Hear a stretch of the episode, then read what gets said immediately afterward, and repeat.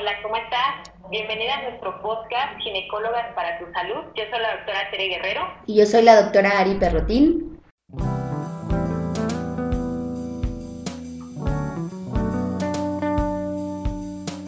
El día de hoy vamos a dar continuación a un temario que ha dado como muchísima muchísima respuesta, ¿no? Entre nuestras pacientes, entre chicas que escuchan el podcast, todavía existen como muchas, muchas dudas que quedaron ahí pendientes respecto al tema del BPH. Así es, yo creo que es algo que nunca se van a acabar las preguntas. Yo creo que a la que resolvemos una duda vuelven a salir otras, entonces yo creo que nosotras encantadas de hablar del tema, es, es, un tema que da para mucho. Bueno, hay que aclararles que como seguimos en contingencia, lo digo por si, si notan un poquito diferente tu voz, las dos estamos resguardadas, ¿verdad? Exactamente, sí, si me escuchan ahí un poquito diferente, bueno, yo estoy desde mi casita y Ari pues también está en casita. Pero pues bueno, no queremos dejar pasar nuestro podcast semanal, queremos seguir en contacto con ustedes, entonces pues bueno, a pesar de la contingencia, aquí, aquí seguimos.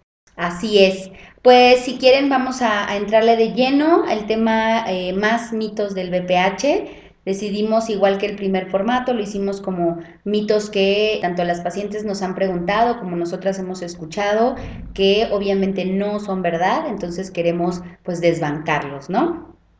Así es, y pues bueno, vamos a empezar con uno de los mitos más frecuentes, este seguramente que te lo han dicho un montón de veces, yo lo he escuchado tanto en la consulta como en conversaciones fuera del, del, consultorio entre varias personas o personas que luego me preguntan esto y es respecto a la transmisión del VPH. El virus del papiloma humano se puede transmitir a través de la ropa interior, de ropa interior contaminada o ropa interior que utilizó alguien que tiene VPH. No, por supuesto que no. Esto es, yo creo que es como querer encontrarle, ¿no? Los tres pies al gato. Muchas, no solo en la ropa interior, sino nos han preguntado muchas veces diversas formas de transmitirse. Entonces, creo que en el primero ya, ya dejamos muy en claro, la vía de transmisión del virus del papiloma es sexual. No hay de otra, no hay en baños públicos, no hay en albercas. Por supuesto, esto de la ropa interior, aparte de que no te permiten ¿no? probarte ropa interior en tiendas comerciales, no es una cuestión de, oye, la compré, no la lavé y me la puse y me dio VPH, no, para nada. O como dices tú, ¿no? Me la presté de alguien y no estaba bien lavada. No, por supuestísimo que no. La única vía de transmisión de esta ITS es vía sexual. Así es. ¿Algo más que quieras tú agregarles o quedó, quedó claro? Pues sobre todo aquí hay que aclararles un poquito acerca de cómo se comportan los virus. Ahorita por la contingencia se ha hablado mucho, mucho acerca de cómo es que funcionan o cómo es que se comportan los virus en general, ¿no? Y algo que se ha visto mucho ahorita recientemente hablando de virus que tenemos en contingencia, pues sabemos que los virus no están vivos propiamente, no, no se replican ni se multiplican solitos en, en alguna superficie, más bien pueden permanecer activos cierto tiempo dentro de una superficie, pero sabemos que las telas, las superficies como una taza de excusado, como decías tú, o una prenda de ropa, no va a permitir que el virus eh, permanezca vivo y permanezca infectante como para que una mujer que al ponerse una pantaleta que la usó otra persona con VPH se vaya a infectar. Ahora, todos los virus sabemos que tienen un tiempo de sobrevida en las superficies diferente, ¿no? En el caso del VPH, la verdad es que es un virus bastante débil, hablando del tiempo, ¿no? Que puede, que puede permanecer en una superficie, así que pues definitivamente descartadísimo el que se puedan contagiar con ropa interior, ¿verdad? Claro. Hay como muchas teorías con respecto a los baños públicos. No sé si fue algo que se quedó de mucho tiempo atrás, de cuando realmente las cuestiones de sanidad y de higiene no se llevaban a cabo, pero no sé si te pasa a ti en la consulta, quieren adjudicar cualquier infección a un baño. O sea, es que uso el baño del trabajo, ¿no? Es que pasé a un baño el otro día en algún restaurante y entonces muchas cosas las quieren adjudicar a, un baño público. Entonces, para dar paso al segundo mito, el virus del papiloma igual puedo adquirirlo en un baño público, es decir, supongamos que una mujer entró a un baño, tenía o tiene verrugas genitales, se sentó en la taza y literal yo, dos segundos después de que ella salió, entré y me senté. ¿Eso puede ser también una forma de contagio? Ok, fíjate que esta pregunta también es muy frecuente, inclusive probablemente te la hayan hecho en la consulta, pacientes que llegan con verrugas genitales y tienen el temor ya después cuando, cuando tú les dices que traen infección por virus del papiloma o que traen verrugas, la pregunta a continuación es, ay, doctora, entonces solamente yo puedo usar el baño o qué va a pasar si mi hija se siente en el baño, se va a contagiar, o si mi esposo se siente en el baño, se va a contagiar. Entonces, esta es una cuestión bastante frecuente y como decías tú, Ari, muchas veces, obviamente, ¿no? El, al enterarse de un diagnóstico tan, a veces tan impactante como que tienen BPH, pues muchas veces tratan de buscar una, una justificación, ¿no? Ah, claro, seguramente fue porque fui a nadar y, me prestaron un traje de baño, ¿no? No sé, algo así. Pero muchas veces también es, es una, creo que es un temor legítimo en el caso de, de las mujeres que, por ejemplo, están en casa y comparten el baño, ¿no? Que dices, bueno, solo hay un baño en mi casa y pues todos entramos al mismo. O bien, como decías tú, la cuestión de los baños públicos, ¿no? El, eh, tú acabas de poner un ejemplo muy, muy, eh, tal vez improbable, pero que claro. puede ser, ¿no? De que la, la, chica que salió del baño tenía condiloma y se sentó y yo entré corriendo. Y me o sea, eh, tuve la pésima suerte, tuve la peor mala suerte y me metí ahí. Exactamente, ¿no? Entonces bueno, ya, ya lo decíamos en la, en la pregunta anterior o en el mito anterior. Eh, este virus, el virus del papiloma, realmente es muy débil en el medio ambiente, en superficie. Sí, sí pudiera llegar a causar infección cuando, por ejemplo, una persona que tiene condiloma se rasca y después se rasca en otra parte de la piel. ¿Por qué? Porque generan una herida, generan una lesión en el tejido y eso es lo que hace que el virus entre. Lo mismo ocurre al momento de tener relaciones sexuales. Sabemos que cuando se tiene actividad sexual puede haber ciertas lesiones en el tejido genital que muchas veces son microscópicas. O sea, obviamente no, no te vas a ver una cortadita necesariamente, pero este tipo de lesiones son las que permiten al virus entrar en los tejidos. Entonces, realmente un, un, tejido sano, aunque pasara eso, aunque dos milisegundos después de que una mujer con condilomas se quitara de la taza y yo me sentara, pues la probabilidad de adquirir el virus pues no es tal, puesto que no existe este esta lesión o esta laceración que decíamos, ¿no? Además de que, bueno, algo que hay que comentarles a, todas las chicas, y esto es algo que siempre les comento yo en la consulta, las tazas, los excusados están hechos de un material que no permite la adherencia de las bacterias y de, de virus, etcétera muchas, eh, como dices tú, yo no sé de dónde salió esa, esa costumbre de hacer, como dicen, de aguilita, ¿no? que se sientan en cunclillas para no tocar el borde del, del excusado, pero lo único que generan es que tienen mayor riesgo de infectarse, pero ahí sí, de alguna infección de vías urinarias, por ejemplo. ¿Por qué? Porque a la hora de orinar, pues se salpican o se este, dejan la taza con residuos de orina, etcétera. Entonces, bueno, hablando de otro tipo de infecciones, pudiera existir una probabilidad mínima de esto, ¿no? Sin contar el, el hecho de que, bueno, no es necesario. Realmente la superficie de los excusados no permite, como decía yo, la adherencia de, de algún patógeno y además el virus, como les digo, no se replica por sí solo en una superficie. Es decir, si cae una cepa de virus no va a haber 500 en una hora, porque el virus no crece, tiene que entrar una célula, ¿no? Yo creo que ahorita con esta cuestión de la contingencia se ha hablado mucho, mucho, mucho acerca de este comportamiento y, yo siempre les pongo la comparativa ahorita con esta cuestión de la contingencia con el virus del papiloma, ¿no? Y les digo, bueno, es que los virus al final todos tienen un comportamiento similar. Claro que cada virus pues va a tener sus características diferentes, pero en, general no. O sea, el, el VPH no lo vamos a adquirir ni porque nos prestaron un traje de baño, ni porque me prestaron una toalla este, que fui a nadar al gimnasio, ni porque me senté en el excusado eh, corriendo, ¿no? Después de que entró alguien, ni porque no me limpié bien a la hora de ir al baño, ¿sí? Etcétera. Entonces, no, ya sabemos que en este tipo de superficies, pues no, ¿verdad? Así es. Entonces ya para, para quedar claro, solo es transmisión sexual, punto. Exactamente. Y bueno, otro de los mitos, Ari, que también es súper frecuente que lo puedan tener en cuenta, sobre todo mujeres jóvenes, es que si tuviste ya el virus del papiloma, es decir, tú trataste a una paciente que tenía virus del papiloma humano, le haces una prueba para determinar la infección y ya sale negativa. Muchas tienen la creencia de que una vez de que ya tuvieron VPH y se curaron, ya no van a volver a infectarse de VPH. ¿Qué sabemos respecto a eso, Ari? Creo que esto es muy importante porque va de la mano con justamente la creencia opuesta, ¿no? De entonces nunca se me va a quitar. Yo creo que no es ni nunca se me va a quitar, ni ya lo tuve, ya ahora sí estoy inmune, estoy ahora sí que curada de esto, no me va a volver a aparecer. Y la verdad es que no es así, ni blanco ni negro, es una condición muy intermedia con muchos grises que primero que nada dejarles muy en claro que justamente es por eso que les pedimos el control ginecológico, el check-up con sus estudios de Papa Nicolau y colposcopía para poder verificar si realmente continúa negativo, si todo está bien, si sus células están libres del virus o al contrario, si realmente volvieron a adquirir esta, esta infección. Si mal no recuerdo, en el primer podcast que tratamos BPH, se habló mucho sobre el tiempo de contagio, ¿no? De cuánto tiempo podría llegar a aparecer nuevamente. Esto las invitamos a escucharlo para obviamente no ser repetitivas, pero con respuesta a este mito, saber que sí es posible que vuelvas a adquirirlo, es decir, tanto una nueva pareja sexual o por supuesto que tu pareja de nuevo no utilice alguna protección y entonces tengas contacto con este virus nuevamente.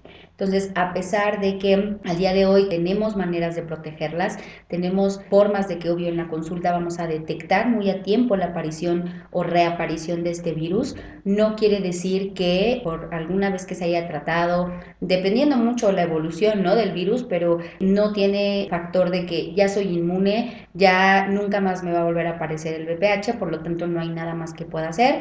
Es totalmente falso. Es muy importante que a partir de ese diagnóstico, pues obviamente continúen con sus controles ginecológicos. Si no son pareja estable, podrían llegar a utilizar el preservativo para protección y por supuesto que si vuelve a aparecer el virus, pues nuevamente tendríamos que encontrar la forma de hacer un control, un tratamiento, un seguimiento correctamente ginecológico, pero no, no, no es porque me di una vez, ya estoy súper tranquila y no tengo que hacer nada más.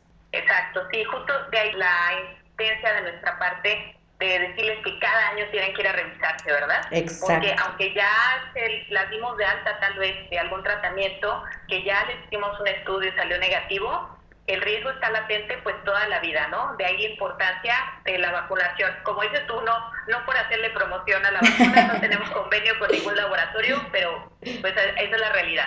la protección pues es, es, la vacuna, ¿verdad? Exactamente. Oye, y otro mito que esto del virus del papiloma solo se da en mujeres jóvenes o en edad reproductiva que en, digamos, en edades extremo no aparece, por lo tanto, realmente no hay que tener ningún control en esas mujeres. No sé si nos puedas decir qué, qué pasa con este mito. Ok, fíjate, este mito también es, es bien frecuente. Y bueno, si bien es cierto que sabemos que la incidencia de BPH es mucho mayor en, en jóvenes, en adolescentes, se estima que el 90% de los adolescentes con vida sexual activa ya han estado en contacto con el virus del papiloma. O sea, esta cifra es, impactante, o sea, sí es. es de tomar en consideración. Pero bueno, sabemos que los jóvenes, la capacidad de eliminar el virus es mayor, ¿verdad? Como ya lo hablábamos, como dices tú en el podcast anterior. Pero bueno, hablando de los rangos de edad de infección por VPH. Curiosamente, en los estudios que se han hecho en todo el mundo, inclusive aquí en México, se han encontrado dos picos de incidencia de infección por virus del papiloma humano. Uno es justamente en los, y curiosamente es en los extremos de la edad. Eh, uno de ellos es en jóvenes, como decíamos, en adolescentes, en mujeres entre los 25 y los 45 años aproximadamente, pero Curiosamente, en todos los países y en países latinoamericanos se ha visto un segundo pico de incidencia de infección por virus del papiloma humano y curiosamente son mujeres que ya pasaron la menopausia. Son mujeres de más de 60 años que llegan a tener infección por virus del papiloma y esto pues bueno, falta de estudios previos, no podemos saber si son mujeres que se infectaron desde jóvenes y el virus ahí se quedó, es decir, hicieron lo que se llama persistencia viral y el virus ahí se quedó todo el tiempo, o bien son mujeres que al tener una nueva pareja sexual eh, posterior a la menopausia vuelven a exponerse al virus y se vuelven a contagiar. Y curiosamente, Ari, tenemos ese segundo pico de incidencia en las mujeres posmenopáusicas.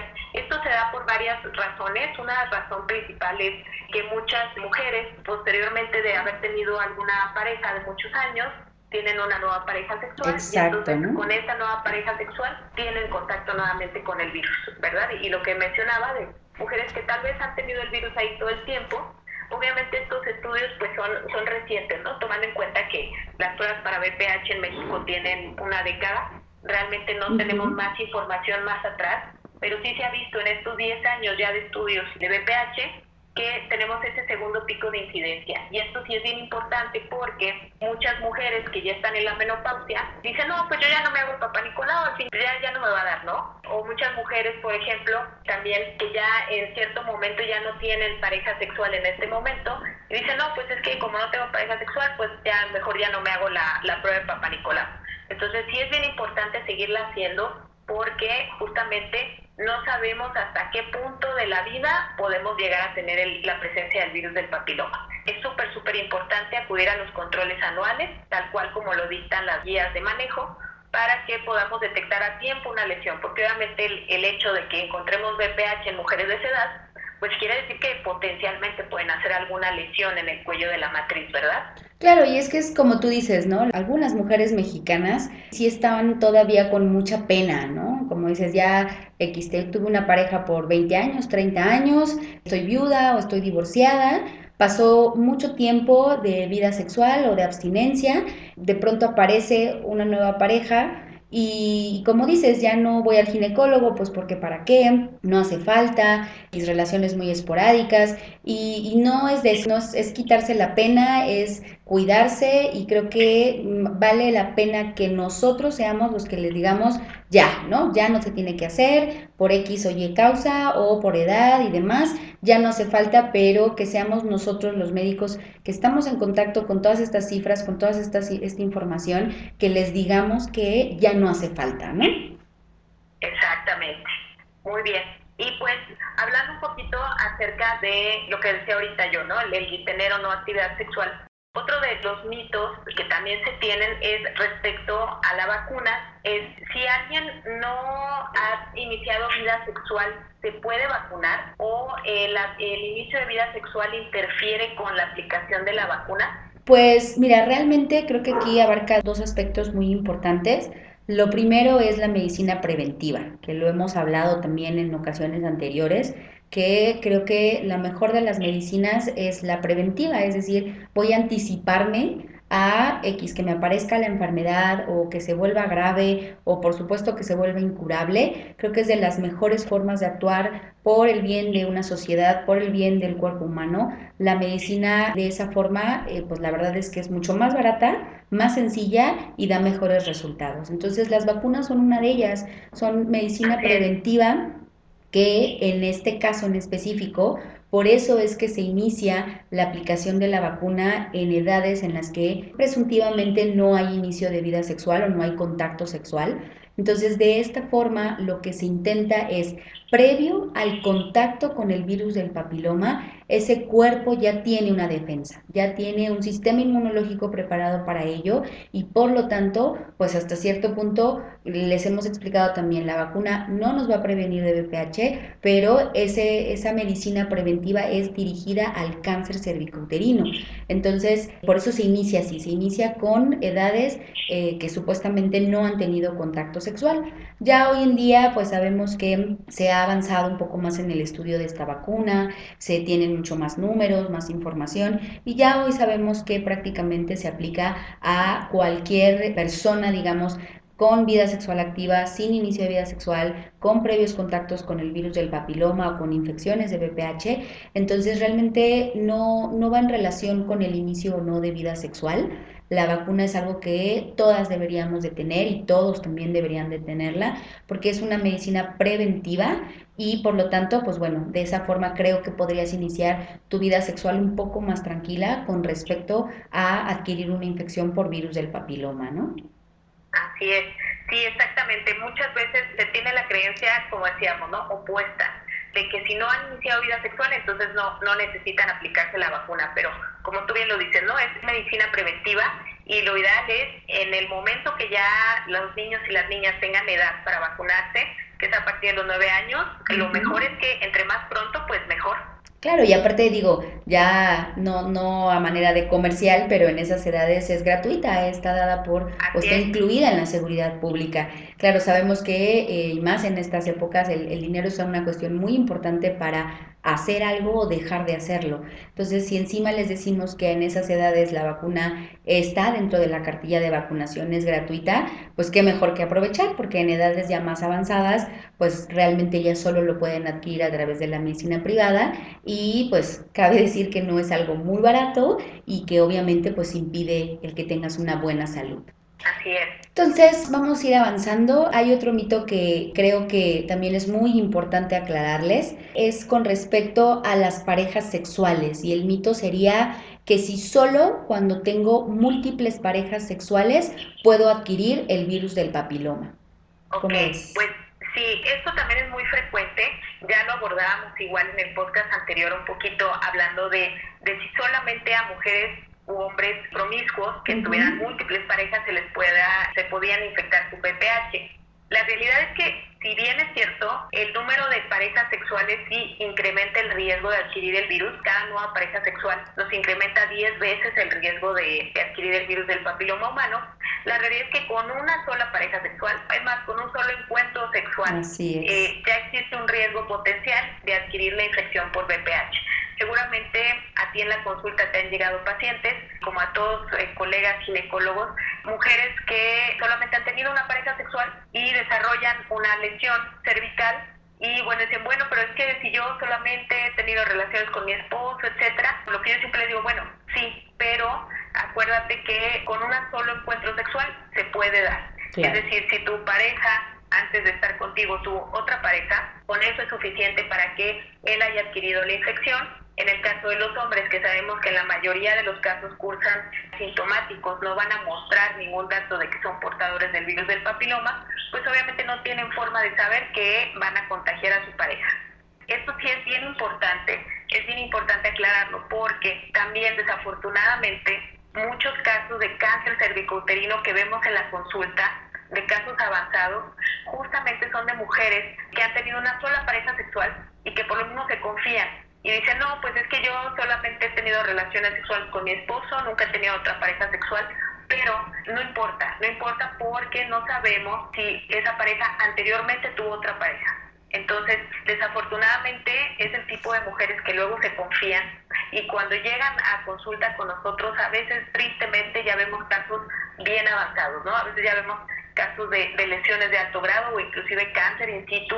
Entonces, no, definitivamente eso es falso el que haya necesidad de tener múltiples parejas sexuales para infectarse. La realidad es que con un solo encuentro sexual nos podemos contagiar y nos podemos exponer al VPH. Así es. ¿Tienes tú por ahí algún otro mito? Sí, este mito, Ari, y esto más que un mito, creo yo que es un temor de las mamás sobre todo respecto al vacunar a los hijos contra el VPH, sobre todo a chicos, adolescentes, hombres y mujeres. El hecho de vacunar a los niños es fomentarles el iniciar la vida sexual eh, temprana. Es decir, como, si yo vacuno a mi hijo, le estoy dando permiso, entre comillas, para que ya inicie vida sexual. ¿Qué opinas acerca de eso? Sí, como bien dices, no es tanto un mito, creo que es más como una frase que muchos padres suelen como decir para intentar protegerlos o aislarlos cada vez más a su sexualidad y creo que es engañarse a ellos mismos porque todos sabemos que los adolescentes, los pubertos, están teniendo el despertar de su sexualidad. Eso, eso nadie, ninguna mamá, ningún papá se los va a evitar. Lo siento si se los acabamos de decir, pero si se acaban de enterar, sus, hijos e hijas van a tener su pubertad, van a tener cambios hormonales, van a tener deseo sexual y son chavas y chavos que están iniciando, pues sí, la verdad es que sí, a edades más tempranas, una vida sexual que es inevitable, va a pasar. Entonces creo que más que decir que porque te vacuno o porque te hablo de métodos anticonceptivos, voy a incitarte y casi casi a empujarte a iniciar tu vida sexual, creo que sí es muy importante que si alguna mamá nos está escuchando o papá, cambiemos un poquito la mentalidad a decir, más vale que te dé todas las armas para que allá afuera estés bien protegida o protegido, que tengas toda la información y que de ser posible vayas más que blindado o blindada a todas las infecciones, a todas las enfermedades que pues la verdad es que es, muy lamentable. Cuando hemos visto adolescentes, la verdad es que chavas muy, muy chiquitas con algún tipo de infección, sí da un poquito de coraje de decir, quizás si hubiera estado más informada, quizás si, está, si estuviera más protegida, realmente esto no hubiera ocurrido. Entonces, no creo que sea el fomentar el inicio de vida sexual, más bien es el que te vacune, el que esté pro de tu sexualidad es protegerte, ¿no? Por lo menos así lo veo yo. Exactamente, sí, y tú tocas un tema bien importante que a lo mejor no es tanto sobre BPH, pero sí respecto al uso de métodos anticonceptivos. México tiene un problema de embarazo adolescente gravísimo, somos de los primeros lugares a nivel mundial de embarazo adolescentes y mucho de esto tiene que ver, como tú decías, esta falta de información, esta falta de comunicación a veces con los papás. Entonces, como tú dices, es una realidad. Los adolescentes tarde que temprano van a iniciar vida sexual y qué mejor que protegerlos desde antes para que cuando tengan su primer encuentro sexual ya estén vacunados y el riesgo de generar una lesión por virus del papiloma humano pues sea prácticamente de cero, ¿verdad? Así es. El siguiente mito siento que está como un poquito revuelto, pero entiendo a lo que va. Es decir, si yo me realizo mi papá Nicolau, ya solo con eso estoy previniendo una infección por VPH y por lo tanto estoy previniendo un cáncer cervicouterino. Ok, sí, esto también es frecuente en la consulta que nos pregunten esto. Y bueno, ya hemos hablado en otros podcasts acerca de en qué consisten los diferentes estudios que tenemos para detección oportuna de cáncer cervicouterino. En el caso del Papa Nicolau, lo que nos ayuda es a detectar oportunamente lesiones que eventualmente van a generar un cáncer. ¿Esto qué quiere decir? A la hora que yo hago un Papa Nicolau y tomo una muestra de celulitas del cuello de la matriz y las mando a analizar, la persona que analiza estas celulitas me puede decir si esas células ya tienen algún daño causado por la infección por virus del papiloma o son células sanas. Entonces, propiamente, más que un estudio preventivo, digamos que es un estudio de detección oportuna más bien, ¿no? Porque cuando hablamos de prevención es tomar medidas antes de que me dé cierto padecimiento, ¿no? Y en el caso de detección oportuna es, ya lo tengo, pero lo puedo detectar tempranamente para que me puedan dar un tratamiento y este se pueda curar al 100%. Y hablando de cáncer cervicouterino, sabemos que es 100% curable cuando lo detectamos en etapas tempranas. Entonces, sí, más, más que preventivo el Papa Nicolau, es un método de detección oportuna de cáncer, al igual que la mastografía, por ejemplo, ¿no? O sea, la mastografía no me previene de un cáncer de mama, sin embargo, me ayuda a detectarlo en una etapa tan temprana que me pueden dar un tratamiento y yo pueda librar esta enfermedad y seguir con mi vida normal. Sí, siento que era como de, ok, ya me hice mi estudio, me dijeron que todo negativo, ya me puedo ir tranquila y de aquí un año puedo hacer lo que yo quiera, ¿no? ¿Por qué? Porque estoy como ya protegida de ese negativo y no, al contrario, es qué bueno que este año salió negativo, vamos a obviamente captar todos los factores de riesgo, modificar algunas cosas si es que hace falta, para que el siguiente año o el siguiente control nuevamente también sea un resultado negativo a virus del papiloma. Exactamente, ¿no? Y, pues también tomar en cuenta eso, ¿no? Si ya me hice mi papá Nicolau y salió negativo, eh, no confiarse, porque efectivamente, como dices tú, ¿no? O sea, pueden tal vez confiarse, ah, bueno, pues ya salió negativo, entonces ya, ya, ya no va a pasar nada, ¿no? China libre, ¿no? Exacto, ¿no? Es, es más bien el saber que en este momento estoy bien, pero yo tengo que seguir con mis controles. Y vamos a ya casi los últimos mitos.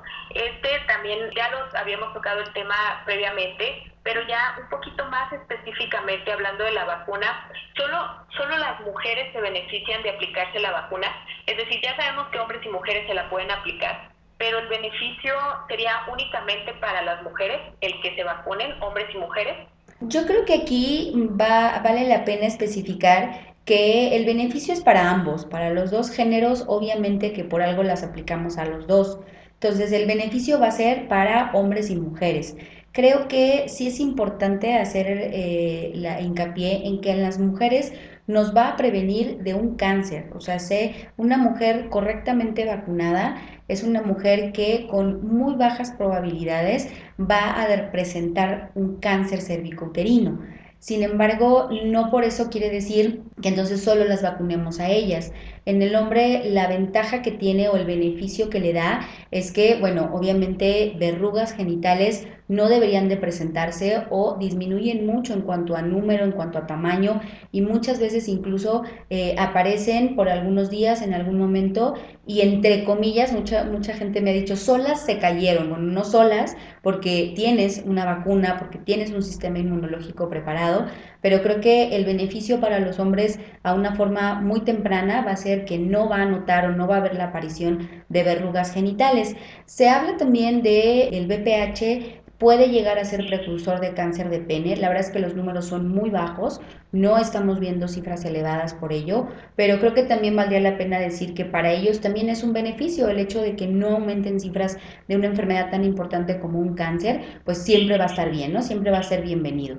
Y otro beneficio, por supuestísimo, es que por lo tanto, al hombre al estar vacunado y no permitir la replicación del virus del papiloma en su organismo, pues deja de transmitirlo, ¿no? No va a tener eh, esta transmisión viral que a veces puede ser pues bastante a bastantes mujeres o a más de una mujer y por lo tanto deja de llamarse como el portador, ya no va a transmitir la infección por virus del papiloma, pero vuelvo a lo mismo, yo creo que vale la pena hacer hincapié de que en la mujer principalmente lo que beneficia es que no vamos a llegar a hablar de un cáncer cervicouterino como diagnóstico en aquella mujer vacunada. Exactamente, sí, eliminamos el vector, ¿no? Como decimos, un hombre vacunado es un hombre que va a poder disfrutar su vida sexual sin el riesgo de estar tanto de contagiarse de VPH como de contagiarlo a todas sus parejas. Y que creo que eso está muy bien, ¿no? A mí, a mí me han tocado, imagino que a ti también, parejas que llegan y súper responsables de nos vamos a vacunar los dos, ¿no? Porque yo sé que yo, hombre, pues sí, me, me ayuda, pero principalmente porque para mi pareja actual y si tengo otras parejas en un futuro, pues también quiero ser responsable con mi salud sexual. Entonces, creo que eso también es un beneficio, ¿no? El poder tener una sexualidad plena sin tener que estar preocupado porque contagie o afecte la vida de otra persona, ¿no? Sí, exactamente, sí, se ve mucho en parejas jóvenes, ¿verdad?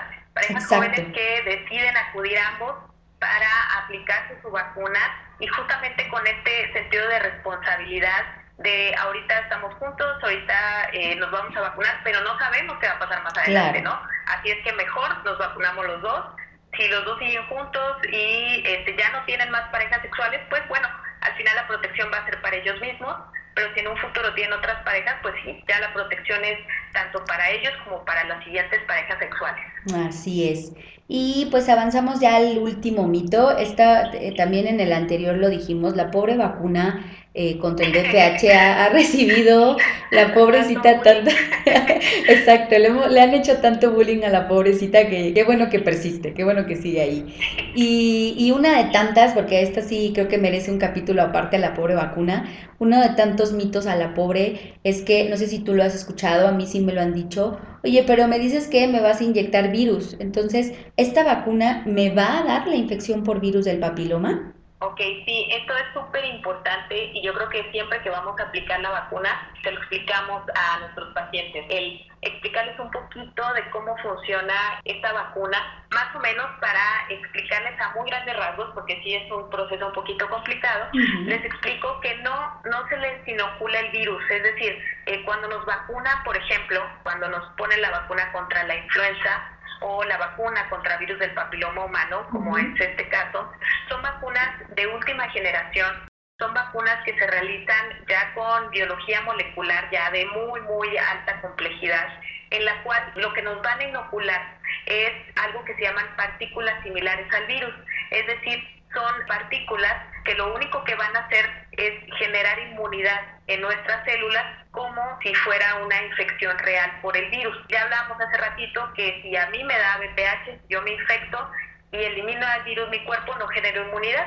Y entonces probablemente se estarán preguntando, bueno, ¿por qué la vacuna si me da inmunidad, si ya me puse? Eh, como, como en el caso de las paperas, ¿no? ya me dieron paperas porque ya no me vuelven a dar, eh, pero porque si ¿por qué vacunan a algunos niños contra las paperas? Como les menciono, es, esta vacuna es difícil de explicarlo tal vez en, en un tiempo muy breve, pero como les digo, no se inocula el virus, sino más bien se inocula unas partículas similares al virus que lo que van a hacer es ir, digamos, a ocupar los receptores en las células, sobre todo en el caso de las células del cuello de la matriz, estas células van a estar como protegidas, por decirlo de algún modo, y de manera que cuando en un futuro esta mujer o este hombre inicien vida sexual, al estar en contacto con el virus, el virus no se pueda integrar a la célula.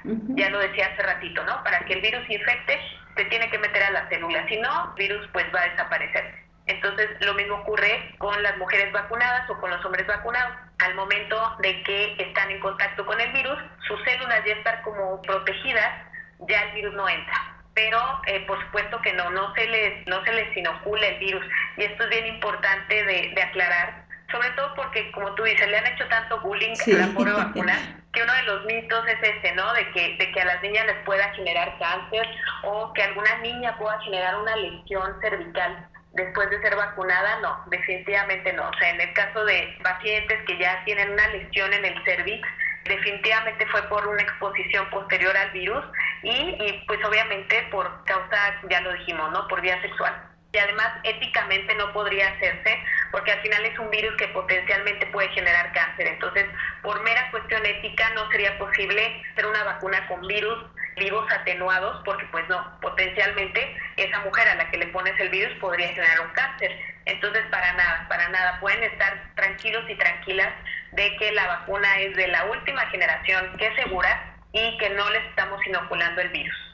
Bueno, pues creo que esos fueron 10 mitos que esperemos les hayan quedado muy claros para que ya no los vayan a creer otra vez, por favor. y no sé si tú quieras decir algo para cerrar ya este capítulo. Pues nada más que se den una vuelta al podcast anterior, es uno de los primeros que, empezamos a subir, eh, pero justamente complementa perfectamente estos otros 10 mitos que acabamos de ver y yo creo que ya con esto se pueden aclarar muchísimas, muchísimas dudas respecto al tema de BPH. Claro, porque vale la pena que estén informadas de una fuente confiable siempre les, les decimos, ¿no? En Internet va a haber muchísima información que la gran mayoría lamentablemente no es cierta y entonces las van a asustar, las van a preocupar y, y muchas veces no tiene por qué ser así. Entonces creo que sí, mejor escuchen el podcast anterior para que vean esos mitos primero y ahora estos otros 10 que vienen como a complementar. Perfecto, muy bien. Pues yo creo que por este capítulo sería todo. Como siempre, ya saben, sus comentarios, si desean algún tema en especial, tienen tanto las redes de la doctora Teresa Guerrero como las redes de Consultorio Excel para dejarnos sus comentarios, sus dudas y nosotros también las leemos, también las escuchamos. Acuérdense de quedarse sanas en casa, resguardadas y escuchar el podcast. Así es, quédense en casa y pues síganos escuchando, seguimos en contacto y estamos al pendiente de cualquier duda o cualquier tema que les interese que hablemos. Hasta la próxima. Gracias.